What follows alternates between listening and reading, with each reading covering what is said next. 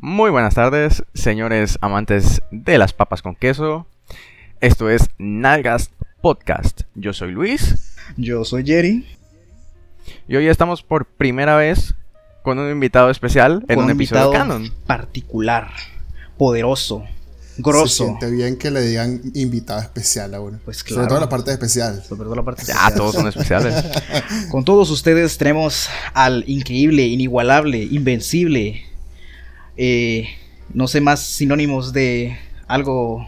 No, sigue, sigue. Quiero escuchar todo lo que es. Crack, máquina fiera, mastodonte, más, iceberg. más último subjetivo, objetivo y neutral, psicoanalista de la industria del entretenimiento audiovisual como que conocemos como videojuegos, al señor Press Start Gamer. Uh, Oye, voy a, voy a utilizar esto como, como- Lo voy a anotar y lo voy a escribir para ponerlo en el caption de la cuenta, ¿sabes? Sí, Así mismo favor. como lo acabas de decir. Por favor. muchas gracias, muchachos. Muchas gracias. eh, Hola, aplausos, este aplausos, Press. aplausos. Bueno, Daniel, mejor conocida como Prester. Aplausos, por favor. Para quienes no sepan, eh, el señor Press, le vamos a- no lo vamos a estar refiriendo a, a él como Press, eh, es uno de tres personas que manejan una cuenta de Instagram con el mismo nombre, Press Star Gamer, que se centra Correcto. en la distribución de información y de la industria de, la, de los videojuegos. Me, me, me gusta que no dijiste prensa ni nada de eso. No, porque es sí, que no, no, no, la prensa aquí, aquí, aquí no, no, no andamos con prensa, aquí tenemos insiders. En, nos- en nuestro lugar de origen no se confía en la prensa. Bueno, entonces, Brett, si quieres decir algo, presentarte algo, decir algo de ti. No, no, eh, gracias a los muchachos por la invitación, de verdad lo aprecio mucho. Siempre eh, había querido retomar el, tema de los podcasts, así que creo que estar invitado en uno tan prestigioso como este es Así un, es, esto es, un incentivo. esto es de la élite. que- Esto, y bueno, para la gente, como tú decías, para la gente que no me conoce, eh, sí, soy Daniel, eh, uno de los moderadores, admins de Prestar Gamer en Instagram. Somos una cuenta dedicada simplemente a la compartir lo bonito que es sentir pasión por la industria. Personalmente yo trabajo en la industria y bueno, decidí simplemente crear la cuenta para un poquito compartir mi conocimiento y simplemente compartir lo que creo que todos estamos haciendo aquí, que es que nos encantan los juegos. sí. Así que, si estás escuchando esto y te gustan los videojuegos y no seguís esta cuenta en Instagram, te estás perdiendo de mucho, querido amigo. Sí, o dime tu No sé nombre y te y- te- y- sí, dime tu nombre y te bloqueo una vez. Vamos a seguir tu IP, que no, te quiere, que no quiere seguir la cuenta, y vamos a mandar a quebrarte. E incluso si no te gustan los videojuegos, esta es una cuenta muy indicada para empezar. Es verdad. Yo lo, apruebo todos estos mensajes, muchachos. Sí, no es pura, Qué mejor forma de iniciar, no es pura palabrería, es pensamiento real. qué mejor forma de iniciar que informarte de la actualidad de, de lo Sí. que quieres aprender. Exactamente, exactamente. Que es una de las cosas, que es una de las cosas que no se ve hoy en día, ¿no? Hoy en día todo es crítica y, y gente lanzándose, no sé, vómitos por sus cajas de plástico en vez de Todo- decir simplemente. todos son "Wow, numeritos". cele- celebremos, Esos numeritos. celebremos lo que realmente estamos haciendo aquí, que es que simplemente nos encantan los juegos y ya, ¿no? Sí, sí. Todos no, no se centra en decir, ah, esta noticia va a conseguir un montón de reproducciones, un montón de clics. Sí. Calidad a, y, eso a que, y- eso que, bueno, bueno, y esta semana es, un, es, es ejemplar, porque esta semana han- existieron muchísimas noticias que eran, Sí. creo que... Noticias. No, bueno, tampoco muchísimas, pero No, unas muchas. cuantas noticias claves Ah. que dieron bastante de que hablar. Son pocas Hay un par que van a ir para la peculiares. O sea, No, no es peculiares. cantidad, sino calidad, calidad. y peso. Es calité. Es canelita en rama. Bueno, entrando en materia, creo que una de las cosas que olvidamos mencionar en el anterior episodio, y ahora que estamos Mm. con nuestro particular y especial invitado, tenemos completamente mejor información de la que hablar, es el lanzamiento y revelación de la Switch modelo OLED. Te corrijo ahí, Uh. no se nos olvidó. Lo planeamos Ah, sí, sin sí, saber que le iba a venir. Ah, Corrección, lo planeamos desde el principio. Nos adelantamos a los hechos. Todo Sí. estaba planeado. Sí, sí, obvio, Ah. obvio, obviamente. La, mo- Ah, la bueno. Switch modelo OLED. ¿Qué, qué, qué, qué les parece a ustedes, muchachos? Mm, no me desagrada. Yo No me veo, desagrada. lo veo como algo bien. O sea, Ajá, entrando en lo que es que yo siempre pensé, va, Nintendo va a sacar una reedición de la Switch. Dije, ok.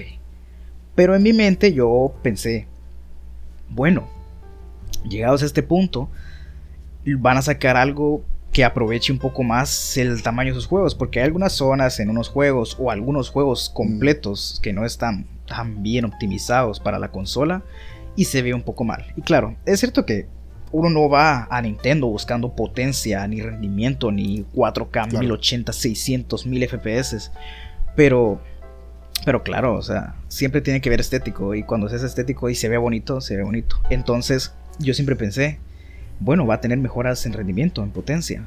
Y tal vez no fue lo que yo pensé que iba a ser, pero tampoco me siento nada decepcionado de lo que fue. O sea.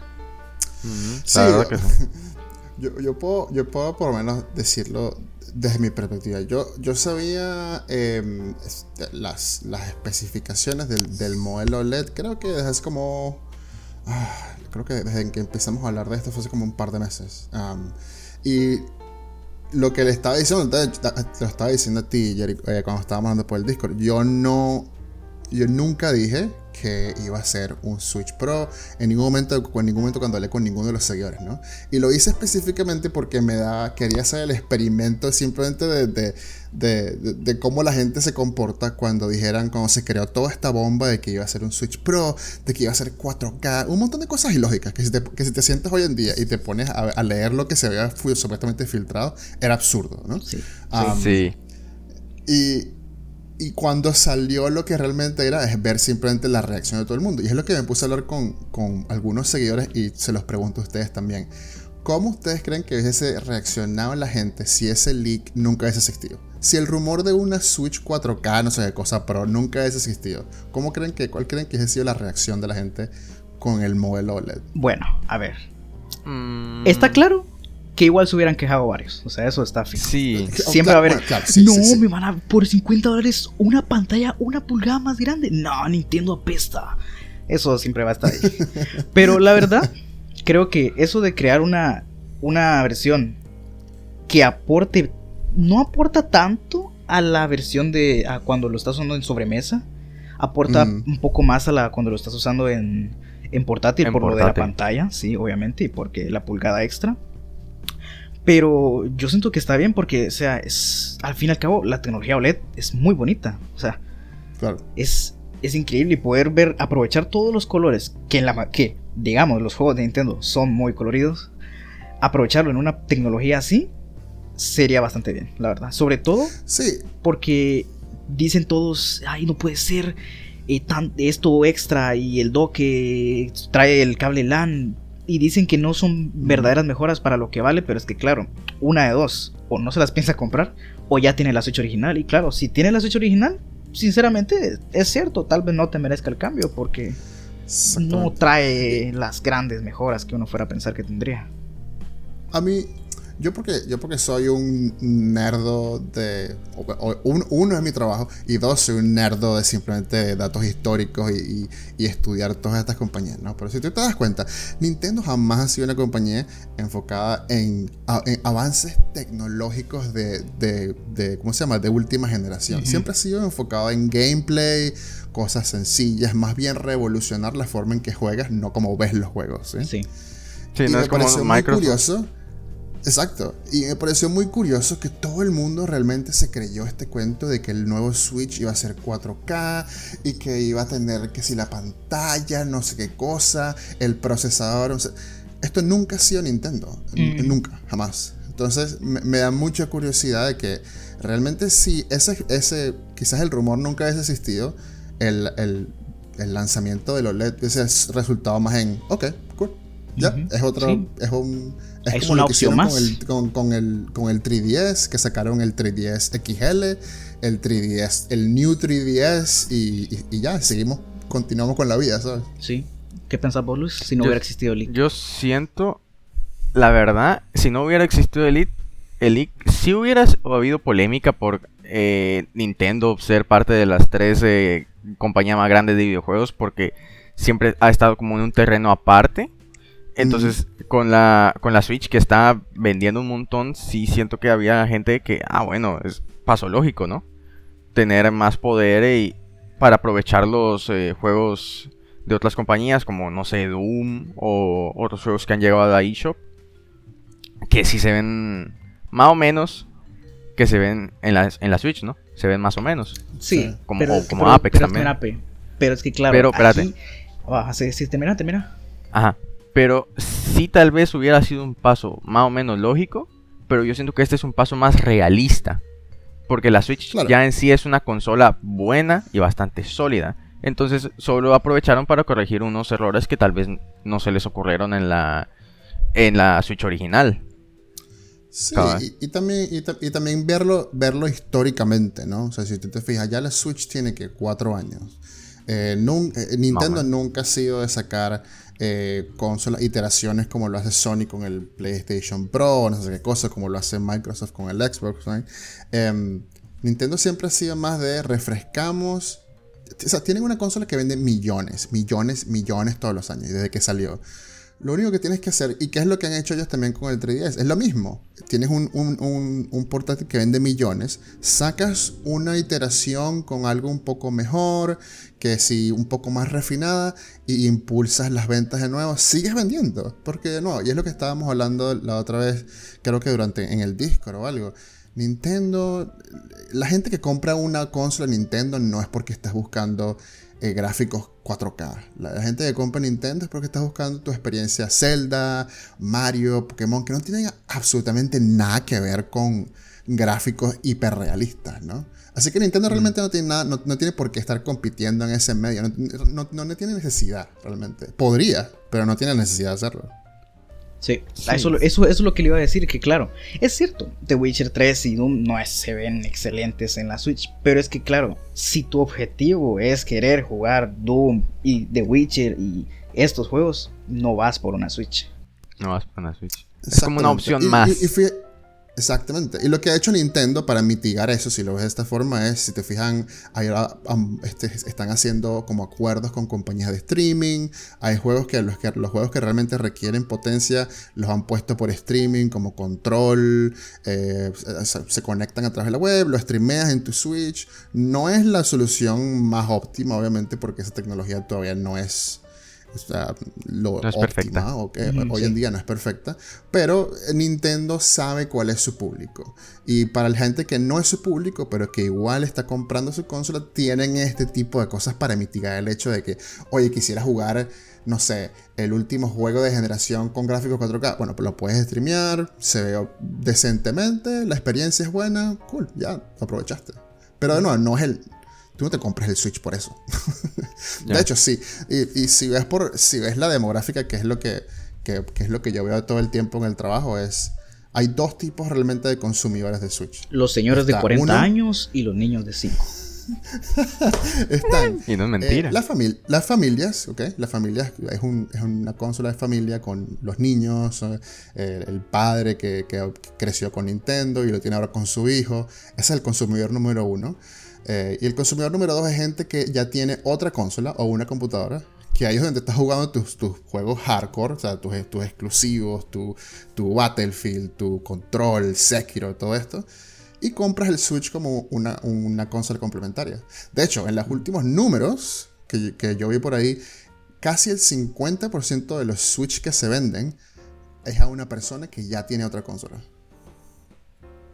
O sea, Sí, que eso, prueba es- de que, eso prueba de que es completamente complementario. Ajá, al fin y al cabo es lo que Es venden otro tipo de juegos, experiencia. Porque el, Eh, único, Switch el es único como- punto de vista que yo creo que es, entre comillas, válido como queja sería tal vez el, el duele decir que el fan latinoamericano que solo tiene para una consola y tipo compra Sí. la Switch y claro, después de la Switch quiere jugar a otros juegos, o sea, no se quiere autolimitar, porque claro, si jugás, si te compras una Play, puedes jugar a todo lo de la Play, pero no puedes jugar a nada de Nintendo, a nada. Pero en cambio, si te compras una Switch, puedes jugar a todo lo de Nintendo y puedes jugar a algunos juegos que de tier party que están en otros lugares, sea The Witcher, sea Doom. Claro. Entonces, De- claro, de pero luego que ellos no tengan el rendimiento que puedan llegar a tener, es ahí, ahí donde yo pensé que entraría eh, la, la, dicho- la susodicha si- Switch Pro. Porque dije, esa gente va a tener esa oportunidad de poder apoyar a Nintendo, seguir apoyándolos. Tener su, su única consola, porque pues es lo único a lo que pueden eh, ahorrar, así afrontar económicamente. Y luego está eso, el- la potencia, y poder jugar a lo demás tranquilo. Exactamente. Ujú. Creo que ese sería como el y- único punto válido de la queja de la gente eso. Pero y después, no, después nada más. Y es, y es completamente entendible, ¿no? O sea, si, si, yo, Sí. si, si yo soy una persona que nada más tiene el, el poder adquisitivo para comprar una sola y mi decisión fue Nintendo, sí de alguna cierta forma te limita a, que, a las cosas que puedes jugar, ¿no? O por lo menos el rendimiento que puedes tener en, algunas, en algunos juegos. Eso, eso lo entiendo completamente, sí, sí. Ujú. Sí. Y Yo se lo mencionaba a Joao, que, ah, bueno, a Yeri. Eh, ca- cabal cuando empezamos a, a hablar de la Switch Pro y a decir, nah, sí va a salir, sí va a salir. Es que yo sabía que, Que iba a salir. Yo, yo sabía Ajá. que iba a salir. A mí se me hacía eh, normal que hubiera una mejora gráfica por los juegos eh, third party, dígase Doom o Apex, que justo por ese momento me había descargado Apex Legends en la Switch, porque en la compu no me corre. Entonces mi sorpresa al ver que personajes básicamente tenían la cara como que fuera un juego de Nintendo 64, sí, sí Puedo me... contar los polígonos de ese personaje. Y no es mentira, y no es mentira. Entonces sí me chocó verlo, pero era jugable. Iba como a tal vez tanteados, unos 40 FPS, 60 digo yo. Exactamente. Entonces yo sí me esperaba una mejora gráfica para eh, que corriera a mejores gráficos, obviamente, y a más FPS. Tal vez no más FPS, pero sí que se mantuviera. Claro. Entonces- y, y ojo, y, y- y nadie dice que Nintendo sea una compañía perfecta, ¿no? Sí, Obviamente claro. no lo son. No, Nunca lo han un sido montón de realmente. errores. El, el problema, el problema ahí es, y, y- y creo que es por esto que no lo hacen, si ellos en algún momento hacen todas estas mejoras gráficas y empiezan a decir, hey, esta, es la, esta consola es mejor para todos los juegos, caen en, en el, en el- en el problema es que lo comparen aún más con un PlayStation Se van a 5, involucrar más. con una serie X, ¿no? Y en ese momento ahí pierden todo tipo de conexión con, con el- la base de gente que tienen, porque esa no es su audiencia, ¿no? Por ya, ya desde que salió el Switch, el Nintendo ha creado literalmente un segmento completamente nuevo para ellos. Existen solamente ellos en ese segmento Ujú. y no tienen necesidad de competir. Sí. Mientras que tú ves a PlayStation y, y a Microsoft lanzándose tweets y, y poniendo ads de que este es el mejor sitio para jugar y no sé qué cosa. Y, y un poco de juegos con gráficos increíbles, ¿sabes? No, no Mm. es necesario competir de esa forma para ellos. Sí, Aparte que ya eh, están sí. haciendo montañas de dinero. Mm. Sí, O al sea, fin y al cabo, las tres más- empresas. Ajá, eh, ajá, habla. No, que sí los tuvieran más en conciencia para la, la famosa guerra de consolas, ¿no? No, no existe, no existe una guerra, Luis. No, por eso. Ya, pero eso es lo que la idea que tiene la gente, ¿no? Pero es que ya ni eso. A día de 100%, hoy, sí. las tres empresas venden su propio nicho. Xbox, bueno, Microsoft sí, Xbox se centra en alcanzar la mayor gente posible. O sea, vender el Game Pass. Tú, ten Game Pass, tú también ten Game Pass. Mm. Sí, eh, eh, si, si- si ves las tres compañías hoy en día, obviamente hay, de nuevo, aquí, aquí no estamos hablando de absolutos, ¿no? No es que Sí, sí, sí, ah, sí. ninguna compite con ninguna, no, eso tampoco funciona así, pero si te das cuenta, las estrategias de las tres compañías son completamente distintas. Nintendo tiene, creó su nicho, creó su segmento, lo expandió y ahora domina el mundo, literal. Eh, Sony se ha encargado simplemente de que su estrategia es, este es el sitio donde vas a jugar los mejores juegos han, lo han logrado gracias a que sus estudios internos son geniales, son estudios con talento absolutamente increíble.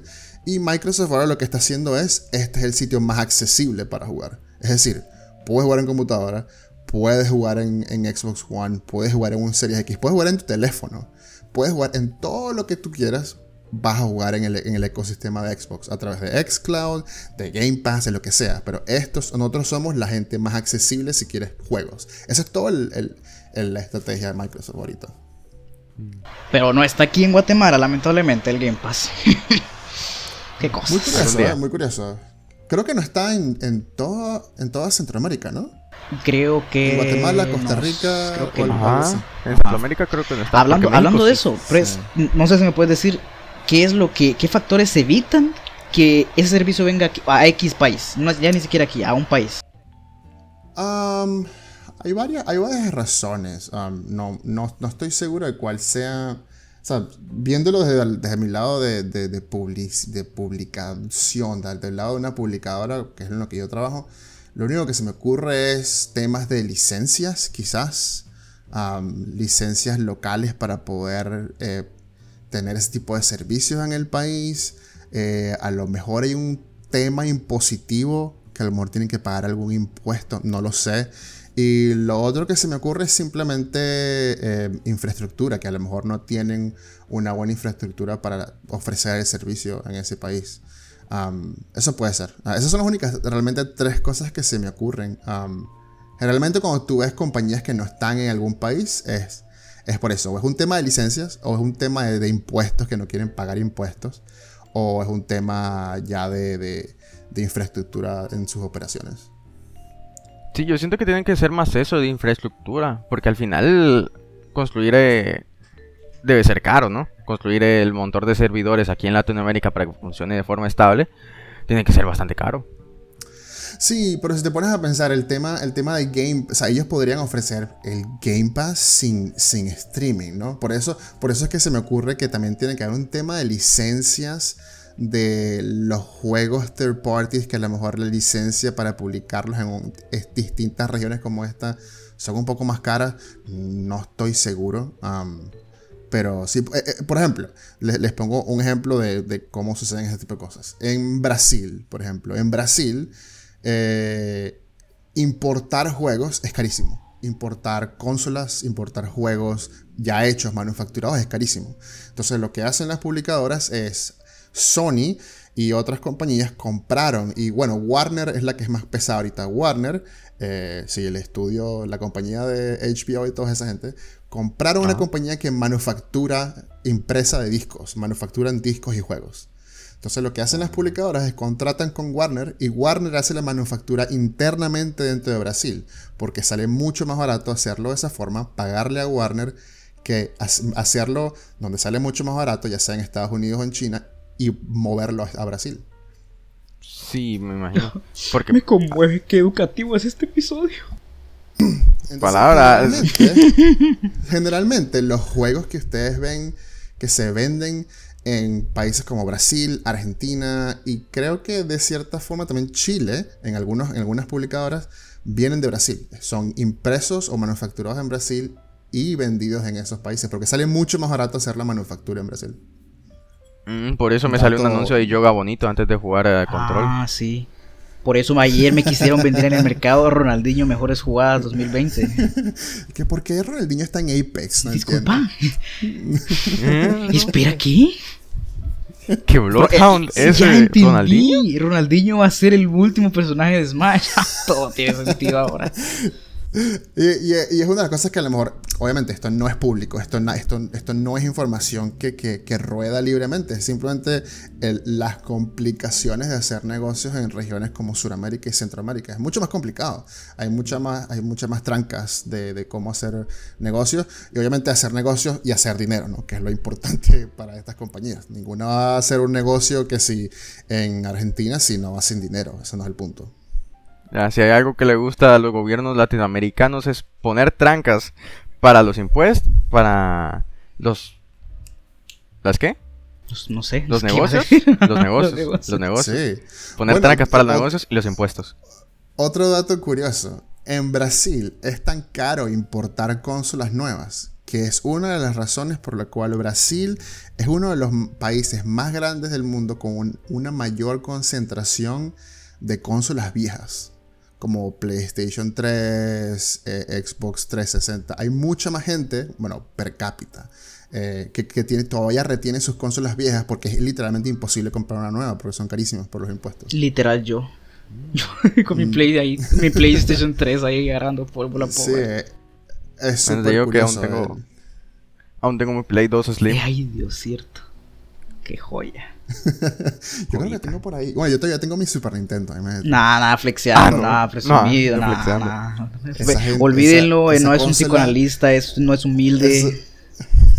Ese, ese, esa consola aguanta hasta una explosión nuclear.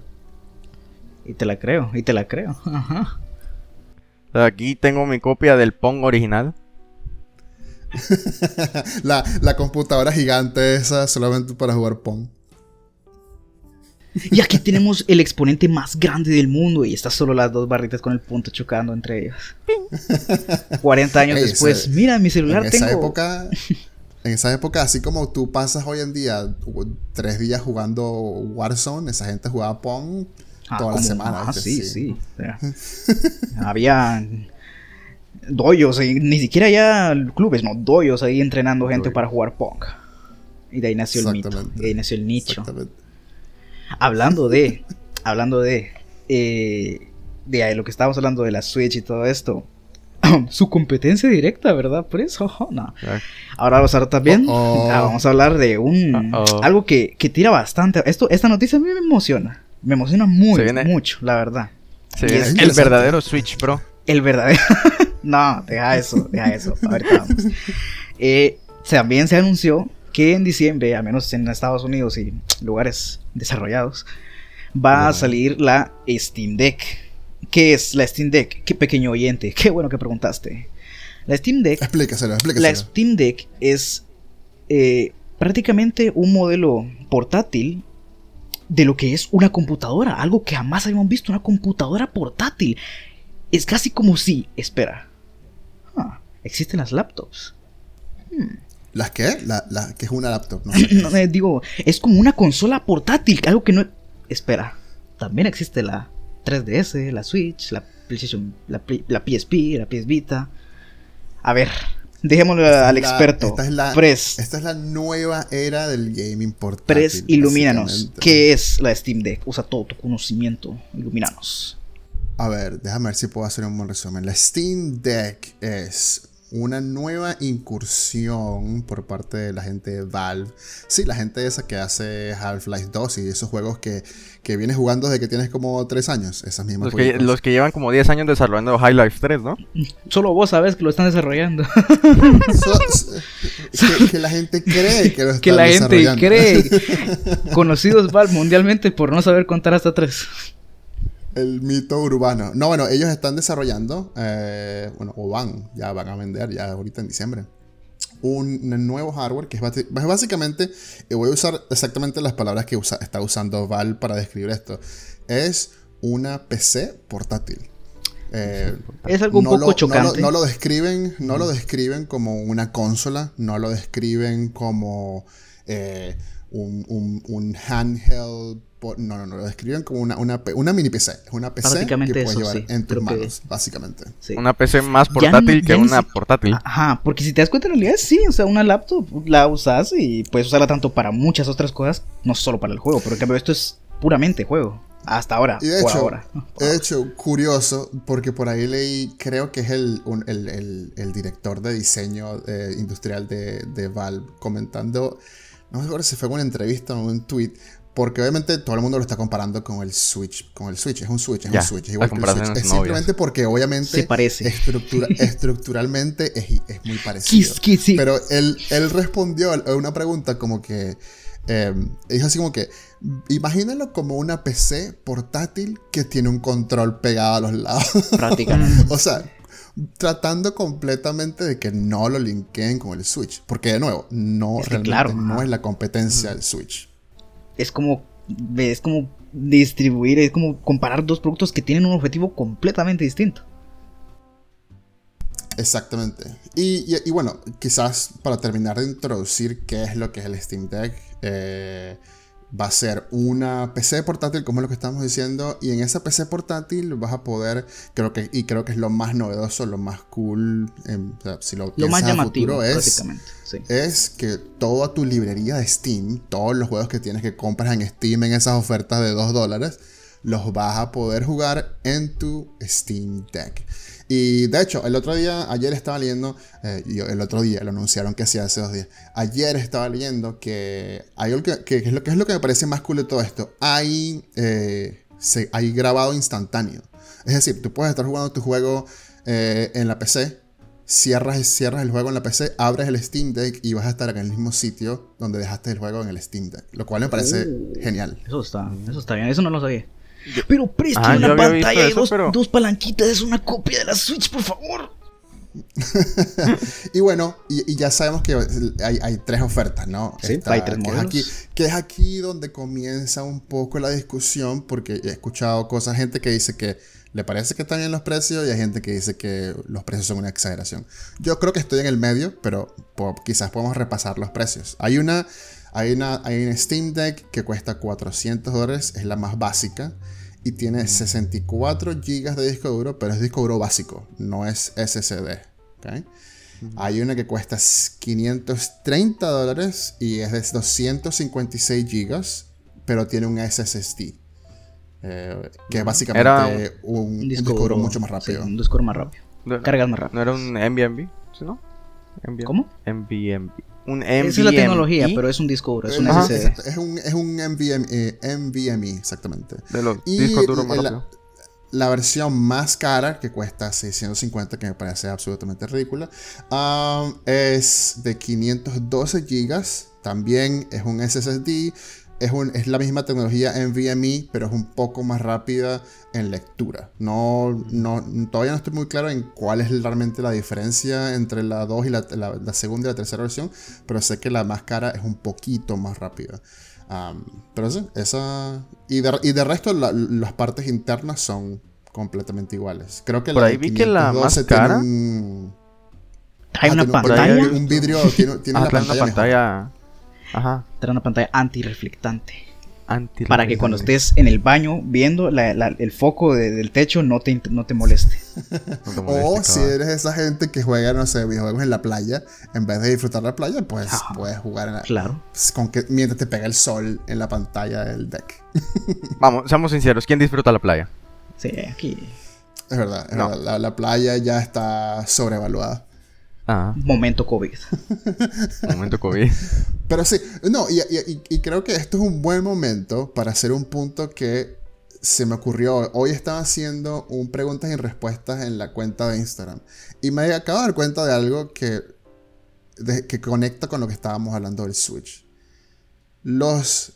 Y, dígame si estoy pensando. Si, si tiene lógica lo que estoy pensando. Desde que publicaban los rumores de que iba a ser un Switch Pro, la gente se imaginaba 4K, SSD, un montón de cosas locas que iba a ser esto. Y obviamente iba a ser una, consola portátil, además. Y la gente imaginaba que iba a costar como cuesta una consola portátil. Sale esto, que el Steam Deck en teoría, las componentes son mucho más avanzados que un Switch. No es 4K no es 4K, mm. es 720 y cuesta 530 dólares. O sea, imagínate qué tan absurdo era lo que estaba creyendo la gente de todos estos leaks de que ahorita iba a salir un Switch 4K que iba a costar menos de lo que cuesta esta deck, teóricamente. Absurdo. E, esos componentes a ese precio no existen hoy en día. Sí. Yo no sé, Siempre me pregunto, ¿de dónde salió ese leak de la Switch 4K? Porque a, poco que lo pienses no tiene sentido. Ese, ese leak, si mal no recuerdo, salió de varios sitios. Inicialmente creo que salió un reportaje de, de VentureBeat, que es una página que hay, un, hay un, muchacho que es conocido por, esta, por liquear cosas, a veces falsas, a veces buenas, y obviamente todo el mundo cree que es el, el Mesías. Mm. porque pega algunas, ¿no? y después, obviamente, también sale otra gente. Ojo, lo que está sucediendo aquí es que esta gente lo que hizo fue confundir el rumor de, las, de la Switch OLED con el Switch que va a salir luego. Llamémoslo Switch 2. Obviamente en un par de años, quizás el año que viene se va a anunciar, va a salir la próxima generación de hardware de Nintendo, ¿ok? Y yo, mi, mi, mi, mi, teoría es que esta gente simplemente confundió, mezcló ambas cosas y pensó que lo que iba a salir este año es el 4K. Eso es lo único que se me ocurre. Sí, probablemente. Porque creo que no están en posición de cambiar la tecnología que ya tienen de portátil, entonces es lo más seguro para ellos. O sea, mejorarla ya en la siguiente generación con las mismas características, pero la, la, tecnología, la tecnología no existe aún. O sea, quizás en uno, dos años, sí. La tecnología no existe aún para que sea un precio accesible. Porque si Nintendo hace, ah, es una consola portátil, también es 4K, no sé qué cosa, cuando la conectas al dock es 8K, esa tecnología no existe. O, o si existe, pero te la van a vender que en mil dólares, ¿quién va a comprar eso? ¿No? Ya, sería más barato sacar una Switch mañana en oro que una Switch 4K. sí, y ojo, no digo que no, nunca vaya a ser posible, es simplemente que la gente tiene que entender, eh, y, ahora que lo, si, si, lo comparas con el Steam Deck, no hay forma posible de que te hubiesen ofrecido un Switch 4K porque 400 dólares, 500 dólares, no, mira lo que cuesta la Deck, la, la más cara es 650 dólares, y ni siquiera es 4K, es 720, ni siquiera es 1080. Ya, Por eso es que digo, la, gente tiene que templar sus expectativas, ser realista. Sí, poner los pies en la tierra. Sí, y ya hoy gente me está escribiendo, ay, y la deck va a correr todos los juegos que yo quiera en 150 mil FPS. No, no. no, no. o sea, simplemente hay que leer la fuente, lean lo que dice Val. Es 720. La lectora, gente. Lo cual, lo cual, la compresión lectora. Lo cual me parece súper normal. 720 en una pantalla de 7 pulgadas. Está perfecto, la verdad. Me parece perfecto. Y el goal de ellos es que la mayoría de los juegos corran a 60 FPS. Y me parece mm. increíble. 720, 60 FPS. A mí me parece perfecto. Una consola portátil. A mí me parece increíble. Sí, la verdad. Mejor que el 80% de juegos que yo tengo. Imagínate, imagínate correr, no sé, Elden Ring en enero. No, en tu, en la palabra, no. A 30, a 30, 60 FPS 720 en un portátil. Eso para, mí es mucho más importante que, no sé, que estar soñando con 4K y cosas. Sí. Y ahora vamos a un punto importante, algo que solo va a probar mi, mi razón ante Luis, que estaba pensando que esta era una idea absurda. madre, tu madre. es, el momento, es el, verdadero propósito de este episodio, poner en ridículo a este inepto que no pudo apreciar mi visión. Y es el verdadero propósito de la Steam Deck. Como hacer la competencia a la Switch. no, hombre, sueños de la gente. Pero es que, a ver, como todos sabemos, a ver, bueno, en realidad no, y vamos a revelar un poco, a hacer esto un poco más de conciencia. Y esto lo aprendí gracias a la gran cuenta de Prestar Gamer hacer hardware recomiendo, es deberían escucharlo hacer hardware es caro. todas las empresas, todas pierden dinero haciendo hardware, todas. Sony pierde, Xbox pierde, todos, todos, todos, todos. Lo que ellos ganan es vendiendo, ya sea a largo plazo, más consolas y sus juegos. ¿Verdad, Pres? claro. Ahora viene el punto. Pregúntate eh, esa, y, y, quieres saber cuál es la respuesta de por qué Valve más nunca hizo juegos como hacían ellos antes todos los años porque descubrieron que simplemente pueden vender los juegos cosas de, otra gente y ganar mucho. Ahora lo que voy es el verdadero punto confirmado por Santa Claus Gabe Newell, presidente. Presidente es verdad, sí, no estoy mal. Sí, CEO, ¿no? No, creo que sea presidente, Fundador, el Mesías, básicamente. el Mesías. Oh, Ahora bien, Santa Claus. Funda, él dijo la aclaración de que el punto aquí no es vender un montón de consolas para ganar dinero de las consolas. El punto aquí es vender, o sea, convertir esto en un nicho, en, un, en una como categoría, en algo que digas, ah, me armo una PC, me compro una consola, me compro una laptop o ahora entra, me compro una portátil, una handheld, una, una consola de portátil de las manos, ¿verdad? Lo que conocemos. ahora bien, aquí está el problema, que como hay varias opciones de cada una de estas categorías, ese es el verdadero punto que quieren hacer con la Steam Deck. La Steam Deck no está hecha para venderse como consola, como pan caliente a cada una, está hecha para que todos estos pequeños roedores de manufacturadoras, de, de reediciones, de reiteraciones en las marcas, hagan sus propias cosas con la Steam Deck. Al fin y al cabo, ellos en realidad aquí están haciéndose prácticamente un Apple. No te están vendiendo la cajita esta en la que vas a usar todos los días. Te van a vender lo que hay dentro. Porque sí, exactamente. todas tienen SteamOS, tienen un sistema operativo que ellos mismos diseñaron. Y claro, ¿qué les conviene? Una de sus más grandes características es que tu cuenta de Steam, o sea, los juegos que vas a tener ahí son los mismos que tú tienes en tu biblioteca de Steam, ¿verdad? Entonces, si ellos venden y por ejemplo viene Asus y dice, ok, ya que dejaste esto a código abierto, a todo esto, vamos a hacer nuestra propia, entre comillas, nuestra propia Steam Deck con nuestras alteraciones, pero, y nosotros íbamos a pedirte que nos dejes ponerle SteamOS adentro. Y claro, al fin y al cabo, ellos ganan dinero por darles la licencia de distribución del SteamOS, ganan dinero por pues la, el- la manufactura de la alteración del Steam Deck original. Y ganan dinero porque todos los juegos que vas a comprar en esta edición de Asus vas a tener que comprar en Steam. Exactamente. Entonces- Y te, y te puedo, y te puedo asegurar que se lo. O sea, ni, ni siquiera tienen que. Van a ofrecer la licencia paga. Simplemente le van a decir. "Hey, es gratis. Ajá, Usa, crea usa tu hardware. Pon, pon SteamOS. y ya. Y claro, aquí mi estimado Luis decía, "Mm, no, eso no me cuadra, no creo que Es que pase es- eso". Al principio sí me suena Ahora raro. sí, ahora que estamos en un episodio público. Sí, sí, tienes razón. Ahorita que ya hay alguien que conoce del tema. Ah, ah. Pues yo sé del tema gracias a la cuenta Prestar Gamer. Síganla, por favor. No es espacio no pagado. A menos que él De quiera. nuevo, es lo que, es lo que siempre, es lo que siempre, eh, lo que lo que estaba diciendo al principio del podcast es hay que, hay que ver la historia. Si tú ves, tú ves datos históricos, cómo se comportan estas compañías, puedes aprender muchísimo.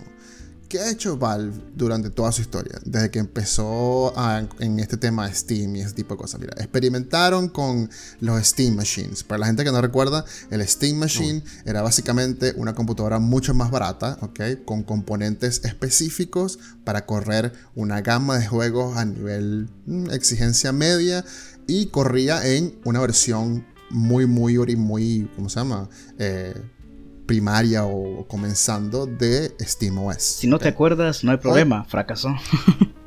Fracasó. no, nadie se acuerda. Fracasó, fracasó realmente porque uno estás compitiendo con PCs. PC es un mercado muy popular, muy popular y muy modular. La gente lo que está es interesada en cambiar piezas, ponerle aquí, ponerle más RAM. Nadie está interesado en comprar un paquete que ya está hecho y eso es lo único que vas a hacer por el resto de tu vida.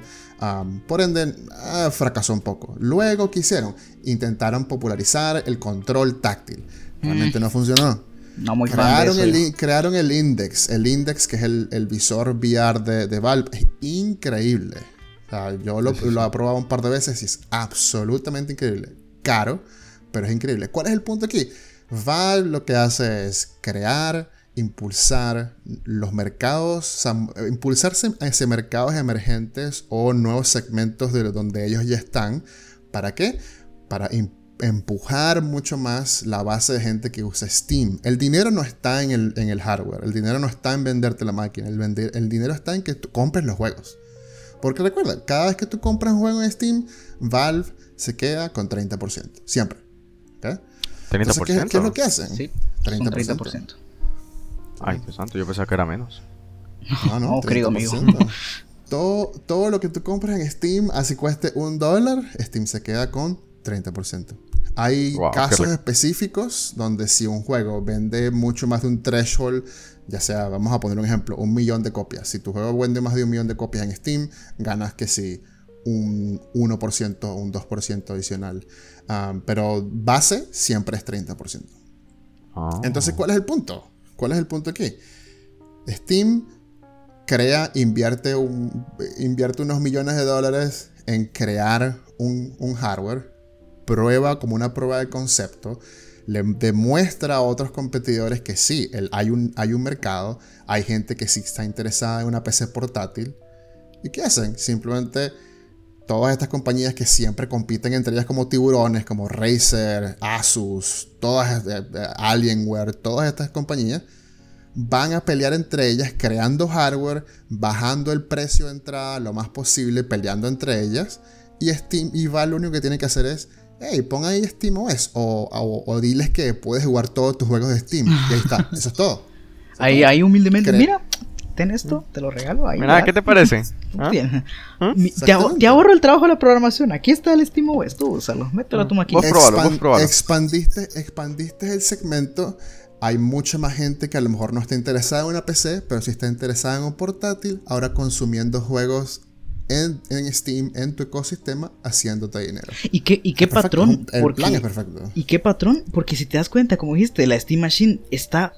O sea, creo que Valve brilla cuando se trata de innovar, cuando se le trata de mostrar algo nuevo. Porque la Steam sí. Machine, Mm. es cierto, estás poniendo prácticamente una PC en contra de una PC. Pero en cambio, cuando hicieron el, su sistema de VR y sacaron Half-Life Alyx, eso fue, según lo que yo he visto y según palabras de gente que sí lo jugó, es algo abismal. Lo viene Es implementado increíble. que está el VR en ese juego. Sí. Entonces- O sea, eso, eso es todo el punto. Ellos lo que quieren hacer es demostrar, mira, esto se puede. Yo puedo, si tú inviertes esta cantidad de dinero, puedes crear este hardware. Es- no es necesariamente revolucionario, pero es genial. Hay gente que sí lo quiere, se va a vender. Hay gente que quiere esta tecnología. Y sí, ya, está listo. Ya probé que el mercado existe. Simplemente dejo que todo el mundo llene el espacio. Y ya, y tú, vendes tu- y tú sigues con tu negocio de vender juegos y eres millonario. Sí. Así de fácil. Hay un- y otro aspecto que creo que se toma entre comillas a la ligera es el hecho de la biblioteca de Steam. Claro. Porque ah, no me gusta hacer la comparación con la Switch, pero es lo más cercano. Entonces, tipo, tú compras una consola, en la realidad, cualquier consola. Claro, compras la Play 5 y tienes que comprar los juegos, obviamente. O sea, tienes que comprar, ok, compro Ujú. esto y tengo que comprar el Miles Morales, el God of War, el Bloodborne. Exactamente. Pero en cambio aquí, compras la Steam Deck, haces esa inversión, de, claro, el precio de una consola, sí. Pero ya tienes todos los juegos que tú ya has comprado a lo largo de los años. Creo que te, te, te sirve mientras más hayas comprado porque tienes más juegos ahí. Claro. Y, y aún así, incluso en mi posición, donde mi laptop, creo que, la, o sea, obviamente la Steam Deck es más potente que la laptop que yo estoy usando en estos momentos, me sirve aún más porque me fomenta a comprar más productos. Tipo, ah, el, el Dark Souls do- 3 no me corre en esta laptop. Hey, pero tengo la Steam Deck, voy a comprarlo igual porque lo puedo jugar ahí. Exactamente. Si te pones a pensar, eh, porque mucha gente lo que ha hecho es caer en esta trampa de, ah, wow, tiembla Nintendo, tiembla Switch. Más bien, si lo ves de esta forma, las, las compañías que deberían estar preocupadas son Sony y Microsoft. Porque Mm. lo que está haciendo Valve aquí es demostrando que, hey, tú puedes tener una PC y puedes tener una, una portátil que básicamente es una consola y l- puedes jugar todo lo que tú quieras y no tienes que estar invirtiendo en librerías distintas, inviertes todo Y, en y Steam. Cool. tampoco te tienes que ya no es como la combinación consola-PC. tam- tampoco te tienes Sí, que preocupar exacto. por el rendimiento porque es tiene tiene poder. No tiene el mejor poder, pero tiene poder. O sea, creo que el equivalente es como si esa es el Steam Deck fuera una Play 4, ¿verdad? O algo así. Sí, en, en- comparativamente en, en- creo que en teraflops, el, el GPU, la tarjeta gráfica, es creo que es 1.8 teraflops, que es básicamente comparable con, con un Play 4. Ahí lo tienes, es perfecto. O sea, tipo. Ahora bien, señor Pérez, analista, repito, demográfico. Para Yo los que no sepan Ajá. es un teraflop, entre más teraflops, más chingona es tu PC. O, tu consola. Directamente Pues proporcional. Es como el ki en Dragon Ball. por- entre más sos más eso- chingón. Sí, sí, es más fuerte. Tú puedes. Por eso simplemente usas la palabra y ya y, y parece ser como súper inteligente. No, 1.8 teraflops, por favor, muchachos, por favor. Luego te preguntan, ¿y qué es? Mira, Y si la gente, wow, sí conoce. Y, señor, ¿y ¿Qué es? No lo entenderías. No. No lo entenderías, es algo muy complejo para tu edad. No hay tiempo, no hay técnico. tiempo Oh, mira, esto. mi avión me llama. Sí. Y Eh, te ajustas los lentes como personaje de anime. ahora bien, ahora aprovechando la experiencia en el estudio de la demográfica de las empresas Press, dinos, para la gente que está escuchando, ¿para quién es la Steam Deck? ¿Quién la tiene que comprar o quién la puede obtener tipo que diga, ah, me renta comprar esto? ¿Para, ¿Para quién? Bueno, obviamente, eh, la respuesta correcta es, es para todo el mundo. Eso sí, sí, Ah, pero claro, ahora, ahora, por eso De nuevo, la no, no- hablamos, no hablamos de absolutos. Nadie habla en absolutos cuando se habla de marketing, eso no existe. Am, ah, Excepto el eh, K-pop. Pero obviamente, pero obvi- exactamente. ahí, ahí sí podemos hablar de absolutos. Am, pero obviamente, hay- y, y- y estábamos hablando de esto hace, hace unos días, es, eh, hay dos demográficas bien marcadas aquí. Uno, que es lo que estábamos hablando, gente que ya tiene una PC, ¿ok? Que ya tienes una librería horrorosa de juegos en Steam. Yo, ajá, yo. Um, y simplemente uno, o tu computadora no es lo suficientemente potente para jugar todos estos juegos y dices, en vez de invertir en una PC que pueden ser que unos mil dólares más, compro un Steam Deck que cuesta quizás la mitad y puedo jugar todos mis juegos a 720, eh, 60 FPS, soy feliz. Esa es una demográfica. La segunda es gente que también tiene PC, ya, ya son felices, a lo mejor ya tienen una PC lo suficientemente Pero son buena unos capitalistas. para correr sus juegos. Son unos capitalistas, dicen, "Yo- pero yo quiero una portátil. Y no tienes, no tienes por qué invertir, como lo que estamos diciendo, no tienes que invertir en una consola, no tienes que comprar los juegos de nuevo. No, simplemente compras tu portátil y tienes todos tus juegos igual. Y la segunda, y la, perdón, la tercera demográfica clara aquí es simplemente gente que no tiene nada. Ajá, que no O sea, tiene nada. A lo mejor, a lo mejor dices, eh, mira, yo lo único que tengo es más o menos experiencia jugando en PC, Realmente no estoy interesado en comprar una Play o una Xbox. Pero si quisiera algo para jugar y no quiero que sea Nintendo, porque conozco las limitaciones de Nintendo, eh, me compro esto, listo, ya. Inviertes nada más 520, tienes una portátil, eres feliz. La, gente, la gente que compara la demográfica de Nintendo con la demográfica de esto está equivocada. Obviamente, hay, hay, hay un overlap. Obviamente, hay gente que sí consume ambas cosas. Pero la, la demográfica cual de Nintendo es familias, es gente que quiere jugar Mario, Zelda y Pokémon, básicamente. Es una demográfica más relajada. Sí. No más, relajada, sino más, más, específica. Más, ajá, eso, más directa. Exactamente, directa. La gente sabe, mm. tú cuando tú compras un Switch, lo sabes qué es lo que quieres con la Switch. Quieres jugar el, Pokémon nuevo, quieres jugar el próximo Zelda, quieres jugar el próximo Mario. Esas cosas existen en las otras, en las otras consolas, cero, ¿verdad? Entonces, si quieres disfrutar de todas esas, todas esas franquicias que te encantan, tienes que comprarte en Switch. Mejor exponente aquí, Luis. ¿Cuántos juegos tenés de Switch? Hola. Déjame te digo que la tengo aquí a la par. Ah, ok. Aquí estamos el bar, el bar nos dice el bar. 5, 6, 7, 8, 9, 10. El caballero tiene mucho dinero, si lo sabemos. Ajá, ¿cuántos? ¿Cuántos de esos 10 juegos son first party? Son de Nintendo. Eh, tengo el Zelda Breath of the Wild, tengo el Pokémon, el Pokémon, tengo el Super Smash Bros, tengo el Yoshi Crafted World, tengo Mario Odyssey, tengo eh, Mario Maker 2, tengo el eh, Pokémon Espada y tengo el Splatoon 2. Solo tengo el Apex y el Hollow Knight. 8, que aparte. 8 de 10. Ahí está. Ahí está la perfecta respuesta. No compras Nintendo, no compras Switch para no ir por cosas de Switch. Entonces, la gente que dice, ah, la, la, Steam Deck es completamente superior a la Switch. A ver, en términos de potencia, sí. En términos de catálogo, pues sí, tal, sí, tal bien pero no es una, entre comillas, mejor que la otra. Al fin y al cabo, ve las ventas de la Switch, no se sabe, ni siquiera ha salido, no se sabe cuánto va a alcanzar la Steam Deck.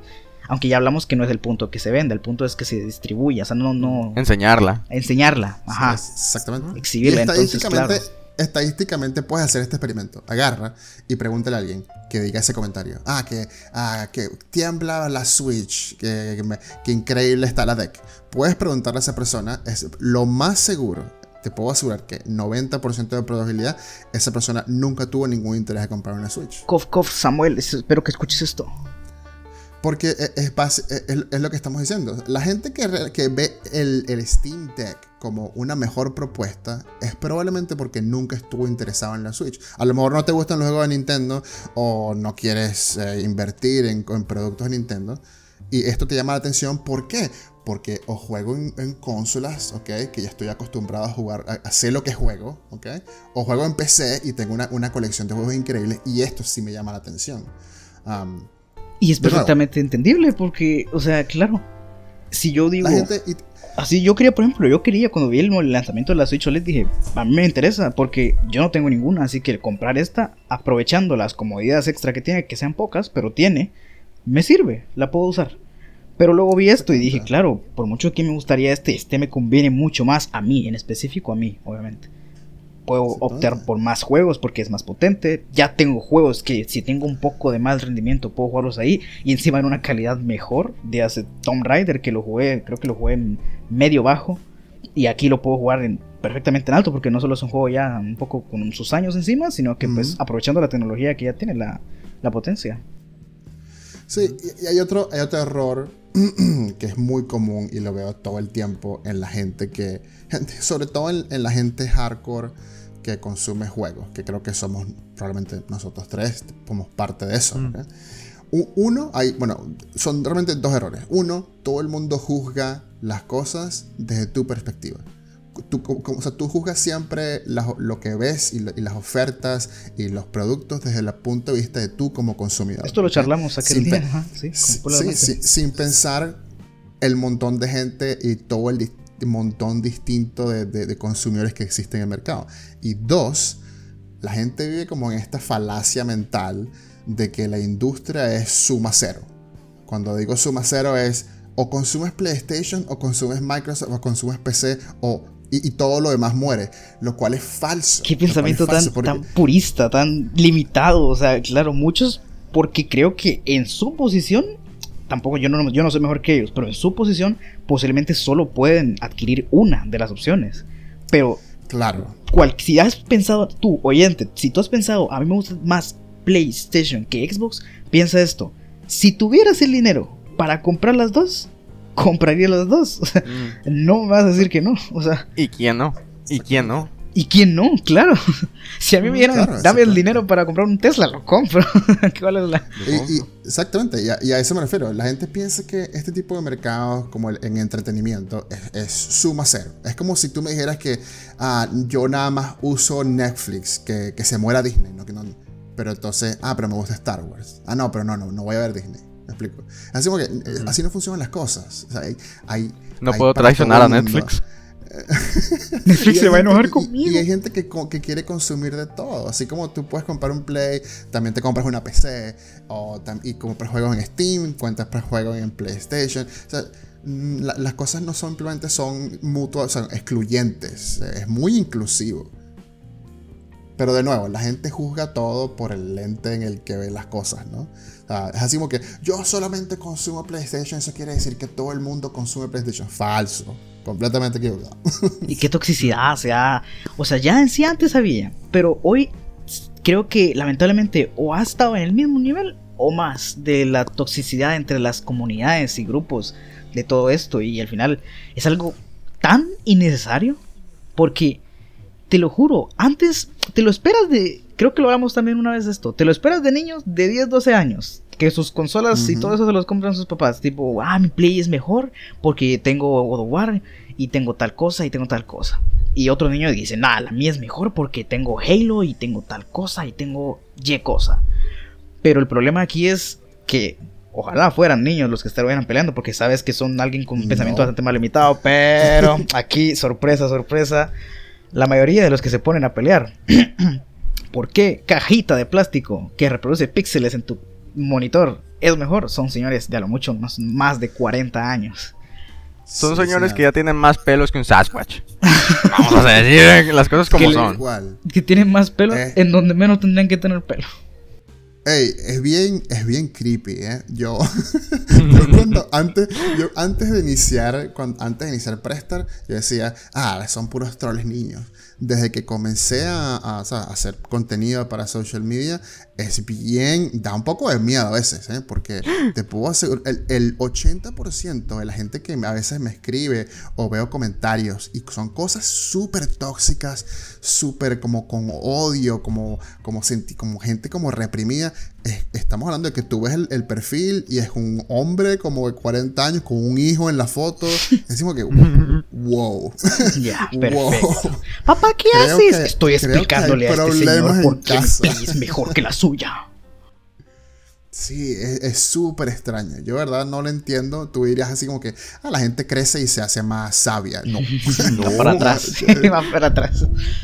Sí, ¿Cómo se llama? Devolución en vez de evolución. Y, y- e incluso, y luego está este sentimiento de superioridad de la gente de PC que es incluso igual o peor. O sea, La PC Master Bueno, Race. de, bueno, de, de to- de todos lados. Yo, creo que hay, hay, hay gente con, con complejos de superioridad en PC. Ah, es que yo puedo cambiarle el componente cuando yo quiera. Ah, pero se lo vas a hacer. No. Ok. ah, bueno. No porque no tengo dinero. Aquí, aquí está el- el- el- lo- la mejor línea. PC es mejor que las consolas, pero tu PC es mejor que las consolas. Ahí lo dejo. Porque a lo mejor tienes un. ¿Qué? Un. Un celerón de cartón ahí pegado. Bueno, Sí. Eh, ¿Qué? ¿Qué, yo tengo un qué vas a Celeron. decir? Ah, Yo tengo, yo tengo un Celeron. Un celerón pegado. Más respeto. Un celerón pegado a las nalgas, tal vez. También. Ok. Que paz descanse. Eh, y- y- pero también ves el, ves el otro lado. Hay gente que. Mira, hay gente que es así de tóxica y son gente que lo que hace es jugar Nintendo, ¿sabes? Que, que no lo entiendo. Así como que, ah, Nintendo es mejor porque tiene Mario. Así como Los que, de Nintendo bueno, pelean entre ellos mismos. Sigue, sigue también, sigue ahí feliz con tu Mario. ¿Cuál es el problema? O ves a la gente de PlayStation y que, ah, pero es que tú no tienes God of War. Y que, ok, eh, hay millones de juegos. Y los literal. intentan, y los intentan desprestigiar por algunas cosas tan ilógicas. A ver, hay algunas que, si, si no lo paras a pensar, sí suena tonto. Por ejemplo, creo que, lo siento, Pres, por sacar este tema otra vez, pero el, ah, venden tres ROMs a 60 dólares. No, no puede ser, Nintendo. Y es cierto, si no te gusta, no lo compres. Probablemente la mayoría de gente que estaba quejándose ni siquiera tiene una Switch, no la pensaba comprar. Pero ahora te pones a pensar un poco, imagina, solo en este contexto. Eres alguien que nunca ha jugado, o sea, tipo, alguien nuevo. Te gustan mucho las franquicias de Nintendo. Nunca has podido jugar uno de los juegos originales, como Nintendo 64, como Nintendo Mario Sunshine, o cosas así. Entonces dices, oh, qué bien, van a sacar la colección. Y pues puedo aprovechar y jugar estos clásicos que ya me perdí porque pues no estuve en esa época. Pero ves que cuestan 60 dólares y tal vez el posible niño, porque estamos hablando de no un niño, pero tal vez alguien que, como te digo, no estuvo en esa época, se va a sentir un poco apretado por los 60 dólares, porque no es algo que cualquier chabón pudiera conseguir fácil. Entonces yo pienso que eso es completamente entendible. Desprestigiarla por 60 dólares no está muy bien, pero el hecho de que sí lo vendieran, tal vez no tendría que haber valido 60, tal vez unos 40, 40 incluso. 40 es un poco alto, pero está bien. Y, y, eso ya es otra conversación, ¿no? Ya, es así como que si, si, la gente lo quiere sentarse a decir, hey, este remake o este remaster vale 60 dólares. Ah, no, pienso que vale 40. Bueno, eso es otra conversación. Y esa, es mm. otra discusión. Pero decir como que, ¿qué asco Nintendo? Lo que hace es vender estos remakes. Todas las compañías venden remakes. Acaba todas de. Las compañías venden remaster. Etcétera, etcétera. Y aquí, aquí va la pregunta: ¿acaso esos remakes valen 60? ¿No lo valen? Pregunta, va, o sea, claro. Y tienes... Yo, diría, yo diría que, mira, no sé. Ah, yo, yo al final del cuento los termino comprando porque quiero, mm. quiero jugar La colección, sí, claro. Quieres volverlo a jugar. Me gusta. ojo, esa es mi decisión como consumidor. Pero sí, podemos argumentar que a lo mejor lo que cuesta es 40 dólares. Sí, quizás. Quizás. Yo diría que mi, mi opinión es que eh, todos esos remasters a lo mejor deberían ser 40 eh, dólares. depende de lo que sea, ¿no? Pero sí, siempre es más un poco el trabajo, el trabajo implicado. Porque no es lo mismo, no es lo mismo venir y, o sea, claro, yo de ajeno completamente aquí, a que digan, vamos a sacar un remake desde cero, programado así con la, con la estética y con la jugabilidad de Mario Odyssey, vamos a sacar un Mario 64 así. Eso para mí vale 60 dólares redondísimos. Pero que vengan y que saquen esto y digan, son, ni siquiera son, o sea, tipo, no hicimos un port, son ROMs, son emuladas. Todos los juegos que están dando aquí son emulados. No, no extendieron la resolución, no la ampliaron, ni siquiera, eh, ¿cómo te digo? No sincronizaron los controles, así como por ejemplo como con Bayonetta, que lo sacaron en la Wii U y luego lo sacaron en la otra. Y aquí, incluso creo que en la interfaz del Mario 64, en el All Star, siguen saliendo los controles de la 64. No sé si, eh, si así es. No recuerdo. Creo que no, no, sé, Ni corrigieron bugs, ¿verdad? Pues por eso, a eso es lo que iba. Entonces, creo que algunas cosas sí es un poco. Es, es, es una conversación aparte el hecho de si vale o no 60 dólares. Pero ahí está. Ya pasó. Yo creo que sí vale. Yo creo que sí vale los 60 dólares si jugaste a los, a los originales y tienes demasiada nostalgia. Porque en este caso sí valdría los 60 dólares si tienes nostalgia por los juegos para mí, que me chupan tres pingos esos tres ports, no valen, no valen ni los 40, honestamente. No, y, de, nuevo, hay un tema, hay un tema de que eh, eh, el, valor es subjetivo. Es completamente subjetivo para cada persona, cada consumidor va a juzgar el valor de algo completamente diferente al que tú y yo, ¿no? Para hay gente que esos juegos, como tú estás diciendo, ¿verdad? Para algunas personas cuestan 60, para otros 40, para otros, hey, dámelos gratis, ¿sabes?